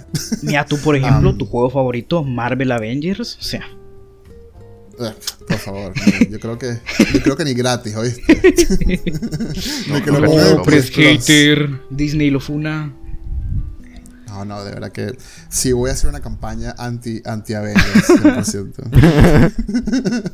es que nada, que ese juego yo no puedo terminar de verlo, no, ni, ni verlo, o sea, ya imagínate jugarlo tú lo jugaste. Yo, yo creo, mira, yo, yo, yo soy una persona con la mente bien abierta cuando se trata de juegos. Me encanta darle chance a todo tipo de juegos. Yo juego de todo, literalmente, hasta los juegos más pésimos que te puedes imaginar. Yo juego absolutamente de todo. Y me encanta apoyar publicadoras y de los chiquitos y compro de todo, de todo. Pero yo no recuerdo en los últimos dos años una experiencia tan aburrida como jugar Avengers. Ah, pero, pero es que no, no siquiera lo puedo explicar. O sea, sentía como el cerebro se me estaba como derritiendo mientras jugaba el juego. Aburridísimo. aburridísimo. Y la, y Ojo, sí. tiene, tiene sus cosas positivas, tampoco para que la gente no crea que soy hater. El, el combate me parece más decente. Eh, algunos personajes tienen, tienen unos combos y cosas que están interesantes. Pero el juego es aburridísimo. Combates el mismo enemigo como por horas, horas. Yo jugué creo que unas 10 horas y es el mismo enemigo. Los no hay ningún villano de Marvel. O sea, todo, peleas como que con un solo villano conocido de Marvel al principio. Todo el resto del juego es peleas contra con unos robots. Na- nada tiene sentido en ese juego. Nada tiene sentido. Ya saben, gente, no compren Marvel Avengers. Si lo No, compraron, de verdad. Véndanlo y estafen yo, a alguien. yo creo- yo creo que sí, yo creo que sí, un poco hater. Ah, un poco. todos estos meses con el juego. Pero, pero muchachos, por favor, jueguen otra cosa. Ay, y yo siempre digo, el tiempo de la gente es oro. No pierdan, eh, no pierdan su tiempo en esto. Hay mejores juegos que eso. Mira, te compras el Hollow Knight y te compras un combo de McDonald's y vas a quedar y vas a tener algo completamente mejor. Y quedas mucho más Quedas feliz. mucho más satisfecho. ¿eh? Se te quita Quizás el te dé un hambre. infarto. Tal vez te dé diarrea. por el combo, pero mucho mejor. Sí, y es cierto. O sea, y volviendo a lo de antes, esa. eh, eh, a lo que estamos hablando antes de los precios y las justificaciones de, de por qué una que es mejor que otra, es ilógico, la verdad. Al fin y al cabo, creo que, creo que lo mismo, todas las críticas son o envidia o simplemente más nada nuevo, la gente quejándose por quejarse. ¿Por qué? Sí, y también hay una parte de esto que creo que está conectado con este mismo que lo, lo que estábamos comentando hace rato de que esta como cultura moderna de que de, de como que lo- ser negativo y, y, sabes y como, como se como se podría cagarse en las cosas es lo cool sabes Ah, Ya, como lo que, hacemos. wow Sí, es, es literalmente, ah, mira, mira este, mira este video de YouTube que conseguí de este pana diciendo qué tan basura es este juego. Es así como que eso, eso es lo que vende hoy en día. Esa cultura de, es como, una, es como básicamente una cultura de Y negatividad. ya ni siquiera tienen sus opiniones propias. O sea, tipo, copian y pegan en sus mentes y bocas lo que dijo un youtuber que ellos siguen. O sea, O sea, li- literal. porque, mira, Mira, eh, creo, que, uno de los no me quiero- mejores. no me quiero meter. no me A quiero lo voy a hacer yo por estos vos, pero, este- tranquilo, tranquilo. Yo lo voy a hacer. Ah, mira, escucha, se escucha, viene, lo voy a se hacer. viene. haciendo- Lo voy a escuchar. Me vas a hacer, a- me vas a hacer hacer esto. No, no, no, yo lo voy a hacer antes de que lo hagas. Mira, el ejemplo mejor manifestado: The Last of Us 2. Tengo miedo. Tengo Por miedo. Oh, Dios mío. Este juego- Bueno, gente, hasta aquí llega el podcast. ¡Feliz noche! No, no, no, no, no, no, espera. Por ejemplo, Gracias por invitación, hay- muchachos. Yo creo que Este, jamás, eh, nada, espera, no, te quedas. Jamás había visto unas opiniones tan divididas en la opinión de un juego, te lo juro. O sea, literal, creo que no hay punto medio. No hay nadie que diga, es un buen juego, pero tal, tal, tal. Hay literalmente, o es una porquería que mete inclusión donde sea y la historia es la venganza, te mata el alma y la envenena, o está la gente que dice, no, es una obra maestra magna de la literatura y el entretenimiento audiovisual, por favor que deme esto y un combo del KFC y por favor yo me puedo ir al panteón con Dionisio a beber ya, vino. puedes, puedes morir ya. Ya. Y claro, esto es algo súper que tipo, y mucha gente ni, ni siquiera... eh, un- yo jugué el primero, me encantó, es mi juego favorito de la PlayStation 3. Y claro, yo tuve sentimientos encontrados a la hora que anunciaron el segundo, a la hora que me enteré de qué iba a tratar el segundo, y a la hora de ver la historia del segundo. No estuve contento, pero no lo voy a hatear, al fin y al cabo, no lo voy a jugar, no me... Que tenga ese final, a mí no me afecta nada, yo puedo seguir durmiendo tranquilo, así que... No me No, gusta, y- pero y- claro, es mi opinión, es, es personal, no por No, eso el juego es malo. Y mucho de esto ni siquiera tiene nada que ver con que el- si el juego es bueno o malo, honestamente. Mucho de esto simplemente, de nuevo, creo que ese, ese juego en particular probó para mí dos teorías que ya yo tenía. Uno es el potencial impacto negativo que tiene esta nueva cultura de que la gente lo que hace es ver los juegos y no jugar los juegos. ¿No? Uno. Esta cultura, la cultura nueva de, de streamers y todo eso, mira, yo soy parte de ella, así que a mí me parece muy cool jugar juegos, hablar con la, con la comunidad, es súper divertido, honestamente. Pero hay un, hay un impacto negativo que es que ahora la gente lo que hace es ver el juego que alguien más está experimentando y su opinión está atada a, lo que, a, la, a la opinión de esa persona. Hay como, hay como una... Hay como una nueva moda en que tus opiniones son las opiniones de los demás. Y es súper extraña y en algunas, en algunas ocasiones eh, puede ser negativo porque mira, cuando sucedió todo lo que sucedió con The Last of Us, y me acuerdo que yo puse mi review y todo eso sin caer, sin tener que hablar del juego por sí. Mm. Mucha gente de las personas que me escribieron, mira, te puedo decir el 90% de las personas que me escribieron diciéndome que el juego era un asco y que me debería lanzar de un puente. Muy pacífico todo. y yo le pregunté a la gente, ok, pero tú jugaste el juego. No, lo vi en YouTube. Sí. Ok. Mm. Entonces, hay, algo, hay algo aquí que me dice que a lo mejor sí, es muy cool la cultura de desconectarse con streamers y todo eso, pero a lo mejor está teniendo un impacto negativo en algún sentido porque, en los juegos. Porque no es lo mismo ver un streamer que se pasa el juego entero gozándolo, diciendo, ah, me encanta la jugabilidad, mira, estoy haciendo esto, me divierte, a ver otro que dice, nah, este final no me ah, o sea que esto es una completa estupidez, entonces no me gusta, y claro, no, no te, eh, la gente no se crea su propia opinión, se dice, ah, si a este no le gustó, él tiene buen gusto, a mí no me gusta entonces tampoco. Exactamente. Sí, porque al final. punto. Ya, eh, ajá, no, la cosa. Lo que voy a decir es que al final, cuando solo ves a una persona jugar un juego, esa se vuelve tu realidad, porque vos no lo estás jugando. Esto a mí, me voy a poner de ejemplo, esto a mí me pasaba cuando em, viendo películas. Hace cosa de cuatro años, miraba una película, iba a YouTube a ver eh, un canal y una review y solo me quedaba con la idea de esa review.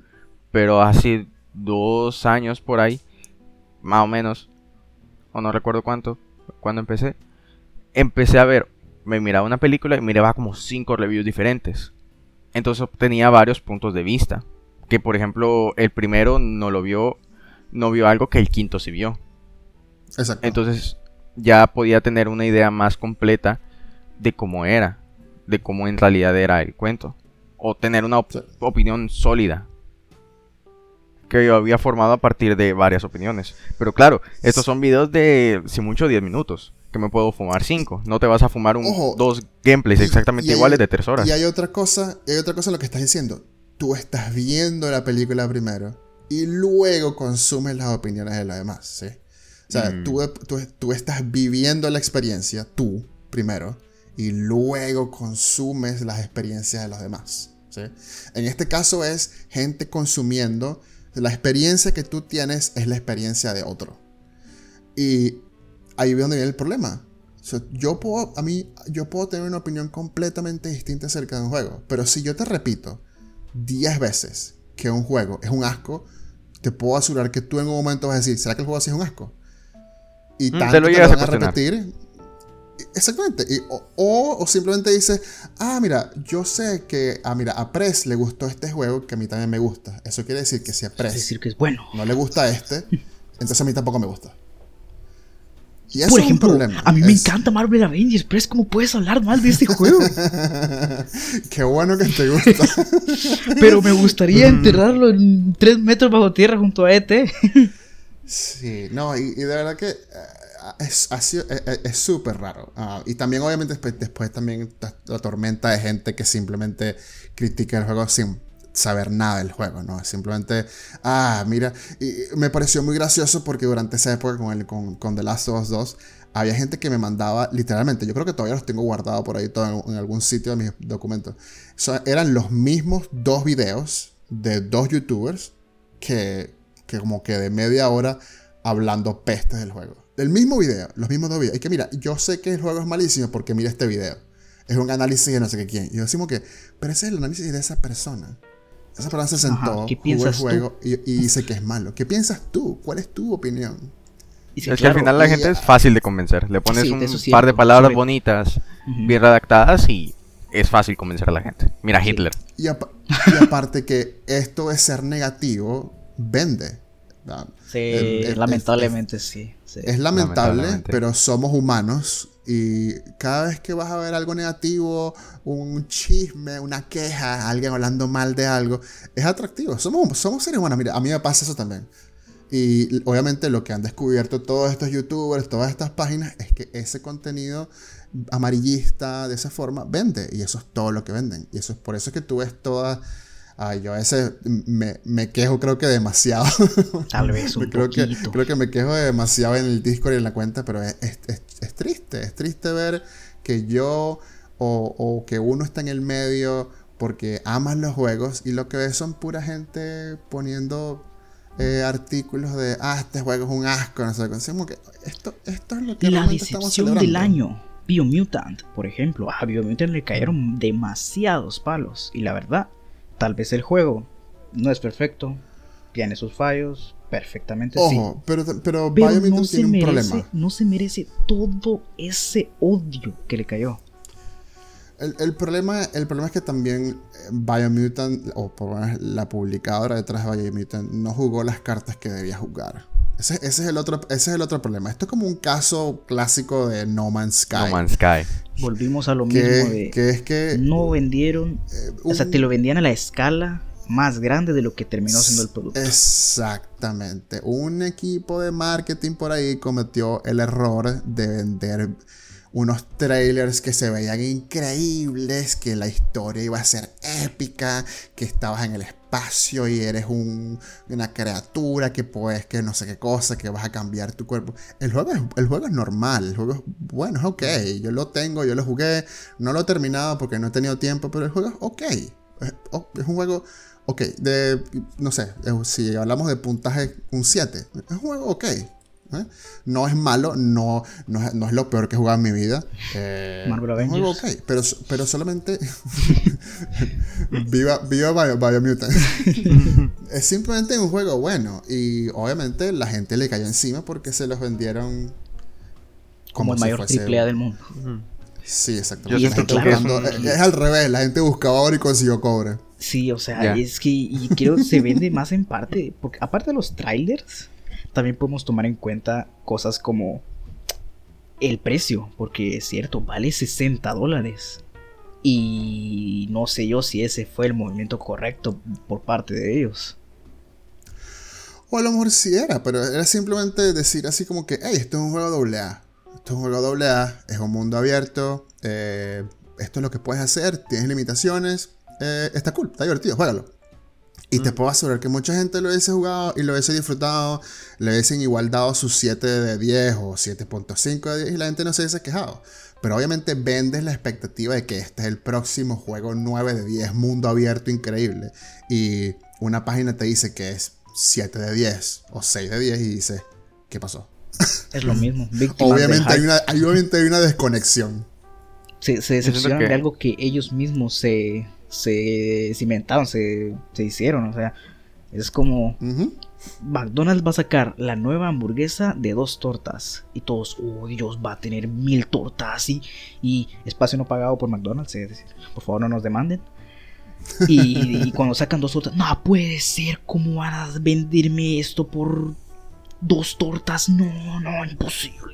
Bro, te dijeron desde el principio que iba a tener dos tortas. Como dirían por ahí, a la gente le gusta inflar el condón.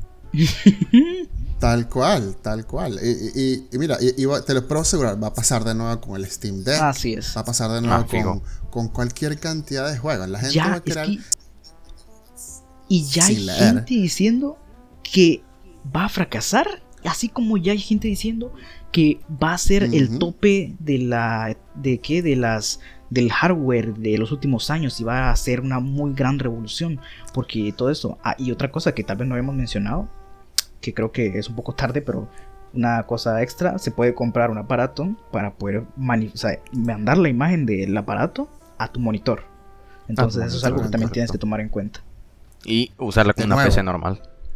Recordando, 720, ¿ok? No es que lo 720. vas a conectar a tu televisor y vas a ver 4K ray tracing. Eso- así no funciona la No tecnología. funciona la Sí, cosa. por favor. Hablando de esto, así que cosas técnicas, yo podría conectar, si, si me comprara la versión, la segunda versión, y le pongo el dock, lo puedo conectar a mi, a mi laptop y jugar en la laptop, ¿verdad? Si no estoy mal.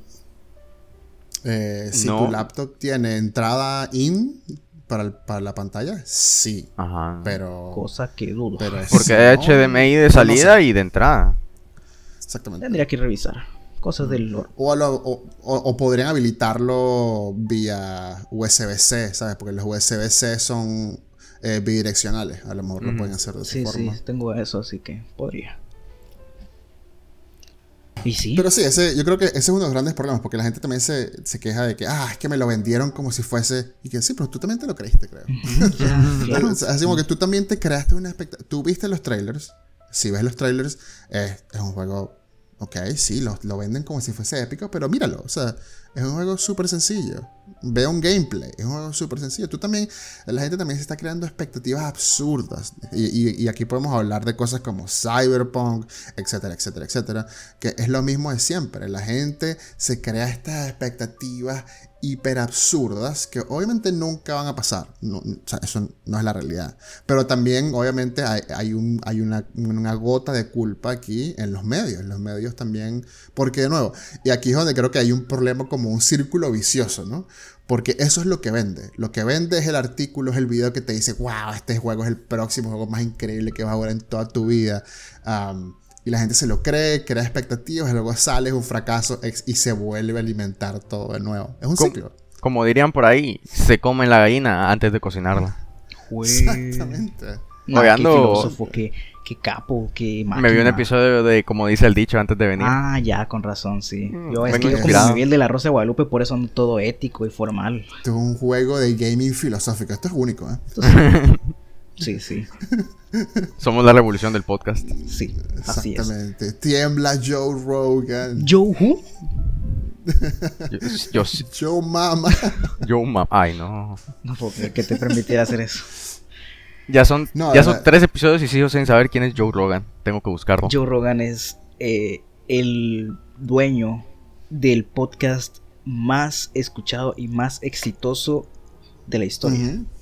Del mundo. Fue tan- Nalgas Podcast. Tan- No, ese es el que va a seguir ahorita. Ajá. Ese es el Ah, próximo. bueno. ese es Ajá. el próximo. Pero hace de cuentas de que su podcast era tan, tan escuchado y tenía invitados tan así eh, personificables, alguien tan carismático como lo de nuestro caballero puede estar de aquí, Ajá. que- Gracias, gracias. que, que Spotify lo compró para que sol- solo se, re- se distribuyera en Spotify. No lo vas a ver Oh. en ningún otro episodio, en ninguna otra aplicación de estos. Es solo en de Spotify. hecho, Spotify hasta creó un nuevo sistema para que, porque el, el- el- el- el- el podcast de él también era en video, o sea, en, en YouTube. Y Spotify creó un, la tecnología y todo en, en Spotify para que también puedas ver el, el podcast en video en Spotify. Es este, de Joe Rogan Experience. Simón, ese es. Ajá. sí, Ah, sí. bueno. Bueno, gente, no lo vayan a ver porque no nos pagó para Ah, promocionarlo. Esto fue publicidad no pagada, no lo vean. Por favor, distribuyan Nalgas Podcast. Exactamente. Sí. El próximo, el, el segundo. El segundo. Viene detrás. Segundo episodio Ahí- canon de esta No, línea li- temporal. literal, literal, Nalgas, Nalgas Podcast viene detrás de Joe Rogan. Eh, Ah, ajá, eh, eh. No, por favor, Un- pues, Luis, ¿qué un juego esto? tan meta, un juego tan meta que estamos jugando aquí. Nah, buenísimo. No, aquí lo que eh, no sabe la gente es que ya tenemos programado para la próxima semana que venga Cristiano Ronaldo. Para la siguiente viene Messi. Para la siguiente viene Vladimir Putin. Y la siguiente viene eh, Mohamed Ali. Ah, Moja. yo entiendo. Ah, Saludos, me, Moja. Me están, me están usando como, como almohadilla para seguir. Nah, no. lo entiendo, Ah, lo entiendo, ¿cómo? muchachos. Lo entiendo. La, lo la entiendo. estrella tiene que venir primero. Sí, claro. Primero, ¿cómo vas a construir un edificio sin bases? ¿Eh? Ah, ah, ah, ah. Eh, Es verdad, es verdad. Sí. Bueno, ya llevamos una hora y 23 minutos. Yo creo que ya fue una muy buena charla, muy educativa, muy, muy Educativa. dinámica. Muy Bastante de nicho. Más Pero de bastante nicho un buena. poco, sí, sí, este fue bastante enfocado a la industria de los videojuegos y creo que espero que la gente que nos escuche, que no sabe, aprenda un poco más hoy. Incluso si no te gustan, dales una oportunidad a los videojuegos, al fin y al cabo, algún amigo o familiar tendrás que tiene una consola, juega algo, prueba. Vas a encontrar algo que te guste, es algún mercado abismalmente grande. Y si ya te gustan, pues este podcast, este episodio fue hecho para ti, con amor. Y con un agarrón de nalgas quizás- podcast. Quizás, es- quizás es mi culpa, porque yo hablo todo el día solamente de juegos. Claro, pero es que también te eres un experto. Aquí podemos hablar de alguien que sabe del de tema, está dentro ahí. O sea, algo más, una última cosa antes de empezar a despedir. Pres. El Ah, de mi EA. parte, no. El EA. De verdad que no. Am, El EA. bien, Por favor, dímelo. Di las palabras que me dijiste aquel día en el canal de Chilling, por favor. No, no, no, eso, eso, fue, eso fue privado. No, dilo. Te puedo decir, No. mira, Dilo. pocos. que Se declararon su 10 amor. Sí, celos o se reclamos. declararon el Celos. amor. Eh, pronto, pronto, pronto, Jerry. Eh, faltan que unos días. Tranquilo, tranquilo. Ah. Es más, yo creo que cuando publiques este episodio ya vas a Sí, saber. prácticamente sí. Así Sí, que sí. Levanta, ¿no? Yo lo supe y ustedes no, por no escuchar Nalgas Podcast, el podcast más maravilloso de Y toda Lo peor es que no hemos dicho absolutamente nadie, así que si alguien, si alguien escucha esto, no va a saber de qué demonios Sí, estamos hablando. Perfecto. Es súper misterioso, súper meta. misterioso. A lo mejor es que, conozco códigos nucleares, o a lo mejor es que sé Oh, quién va a o ganar sea el balón de oro. Si, si en- como en tres días eh, Norcorea lanza un misil nuclear y cae que es en Japón, vamos a poder decir, ¿estás viendo? Esto es lo que estamos hablando en el capítulo de. Nalgas Podcast. Así es. Prestar siempre lo supo. Así que gracias a todos. Si están hasta aquí escuchando, muchísimas gracias. Me- como siempre, gracias Pres por darnos su tiempo para hablar aquí un buen rato. Nada, muchachos, más que, más, más que honrado de, de estar aquí. Muchas gracias por la invitación. Súper, súper divertido. A mí me encanta hablar por horas acerca de juegos, así que cuando quieran hacerlo de nuevo, estoy aquí para hacerlo de nuevo porque me encanta. Absolutamente, gracias a vos por estar días aquí siempre. Sin dormir. Y nada más, eh, como siempre, pueden seguirnos en nuestras redes, pueden seguirnos en Twitter, pueden seguirnos en Instagram. Si te gustó esto, compártelo a quien crees que le puede gustar. Y si no le puede gustar, igual, porque así va a desperdiciar una hora y media de su tiempo. Sí, o, o quizás es como esa gente que sigue las cosas para hacerle, hacerle hate, pero igual Ajá, te si, sigue. si nos odias, nada, Eso- eso- eso se vale, Al fin y al cabo son los, que vale. más, son los más fieles. Los haters son los más fieles. Son los únicos que activan la campanita en YouTube. Ajá, son los, eso no es broma, eso no es Exactamente. broma. Luis, ¿algunas palabras? ¿Algo que decir? Eh, bueno, gracias por escuchar y recuerda que también pueden seguir a Prestar en Instagram. eh, es. Ujú. Y en Arroba. Prestar Gamer. Arroba Prestar. Gamer. Y recordando siempre que nos pueden escribir al correo. al correo Para- arroba nalgaspdc arroba gmail.com para darnos sus consejos, confesiones, si mataron a alguien, si quieren comprar algo con nuestros consejos que no valen absolutamente nada por nuestra nula experiencia en cualquier ámbito y tópico de la vida, pero que ahí van a estar. Recuerden que si nos eh, confiesan un, eh, un asesinato, lo primero que vamos a hacer es reportarlo a la policía. Obviamente, sí. Exactamente. Claro. Y luego nos vamos Por a reír favor, acá. absténganse porque ya me llegaron tres notificaciones de que me suscribieron a cuatro sitios de cartas de Pokémon y yo no estoy interesado en esto. Así que, Oh. por favor. Yo no tengo ningún Charizard. EX Shiny 3000 fotogramas, algo, no sé. No, y si, y si tuviera, no estuviese haciendo podcast. Y si lo estuviera, Bali, montado en la playa. Estaría, estaría en un chalet disfrutando de un coco. Exactamente. Sí. Bueno, entonces, sin más que añadir, de nuevo, gracias por llegar hasta aquí. Si llegaste, esto fue Nalgas Podcast. Gracias y adiós. Adiós. Bye.